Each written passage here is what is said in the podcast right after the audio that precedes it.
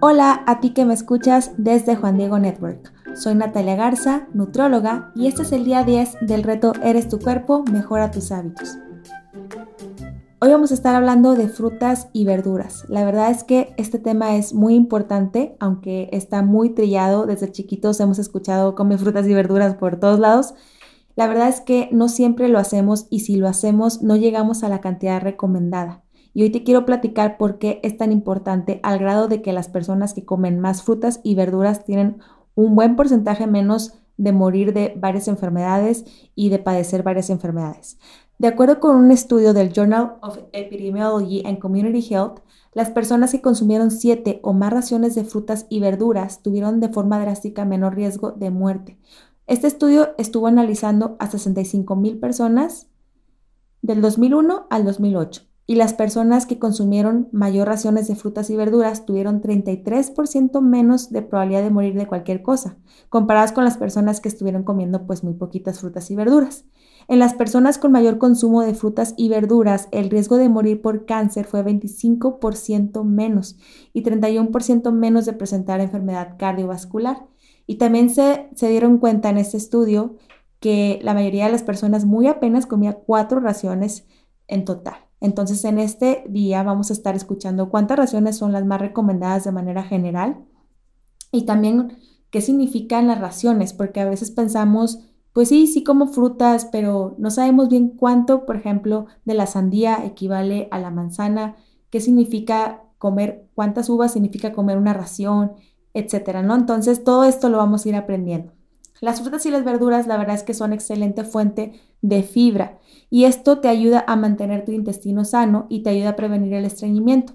Usualmente cuando le pregunto a mis pacientes o cuando algunos de mis pacientes me mencionan que tienen estreñimiento y les pregunto sobre su consumo de vegetales, me doy cuenta que la verdad es muy, muy, muy bajo. Otra cosa muy buena de la fibra es que te da saciedad, por lo tanto comes menos. Esto está muy padre, sobre todo si tú estás buscando bajar un poquito de peso, bajar tu porcentaje de grasa. Si consumes más verduras y más frutas con mayor contenido de fibra, pues te va a ayudar a que tengas más saciedad y también a que tengas mejor digestión. Una alimentación alta en fibra también se ha demostrado, hay mucha evidencia detrás de esto, de que reduce el riesgo de cáncer de colon. Además, las frutas y las verduras son una muy buena fuente de vitaminas y minerales. A veces estamos buscando suplementos de vitaminas y de minerales y, pensando que necesitamos estar tomando muchas pastillas de vitaminas, cuando la verdad es que lo tenemos al alcance de la cocina, del súper. Si deseas tomar frutas y verduras en jugo, que esto es algo muy común y también me lo han llegado a preguntar, que si se pueden tomar las frutas, ¿no? Como en jugo de naranja o hacerse algunos jugos de mezclas de verduras, lo más recomendable es utilizar una licuadora y no un extractor. Porque si usas extractor vas a estar perdiendo la fibra. Entonces sí vas a recibir las vitaminas y los minerales, pero te vas a perder de algo buenísimo que es la fibra. Y también va a saciar menos tu estómago. Entonces trata de consumir la fruta entera. Un consejo para comer más frutas es tenerlas a la vista. A veces no las comemos porque no las tenemos a la vista. Entonces trata de tener una canasta ahí en tu cocina con frutitas o tal vez puedas picar algunas frutas y tenerlas en vasijitas en el, refrigerador. Y bueno, muchos temen consumir frutas y verduras congeladas pensando en que les hará daño. Yo he escuchado ese tipo de comentarios. A veces se puede pensar que las frutas y las verduras congeladas contienen ciertos químicos, pero no es así. Lo único que debes revisar es que en los ingredientes solamente venga la fruta y la verdura que estás comprando congelada.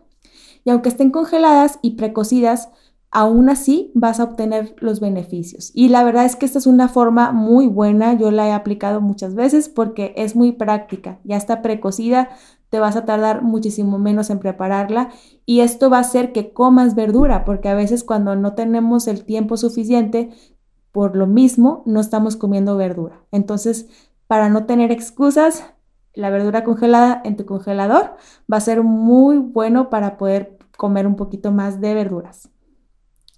Creo que es más fácil tener en claro cuáles son las frutas, pero me he dado cuenta que hay una gran confusión con las verduras. Cuando yo les pregunto a mis pacientes cuáles son las verduras que más han estado consumiendo, algunos me mencionan papa, elote y aguacate. Esos tres no fallan, como que las meten en el grupo de verduras. Pues sí, porque cuando estamos en el supermercado, pues las vemos ahí entre todas las verduras, ¿no? Entonces pensamos que son, que son de parte del grupo de verduras. Pero en realidad la papa, por su alto contenido de almidón y el elote, entran en el grupo de cereales sin grasa y el aguacate, como es más grasa, pues entra en el grupo de aceites y grasas. Entonces, para que no haya confusiones, en tu correo, si te inscribiste al reto, has recibido una lista de intercambios de frutas y de verduras. Esto está muy padre porque vas a ver lo que significa una ración de fruta de distintas frutas y distintas verduras y también las que están ahí más resaltaditas. Vamos a, vas a encontrar ahí las frutas que son más altas en fibra. Entonces, para el reto de este día, vamos a tratar de consumir de 2 a 3 raciones de frutas y de 3 a 5 raciones de verduras cada día, de distintos tipos. Estas son recomendaciones generales. Si tú tienes una condición especial de salud o estás en un plan de alimentación, sigue las recomendaciones de tu profesional de salud. Nos vemos mañana para el siguiente reto y que Dios te bendiga.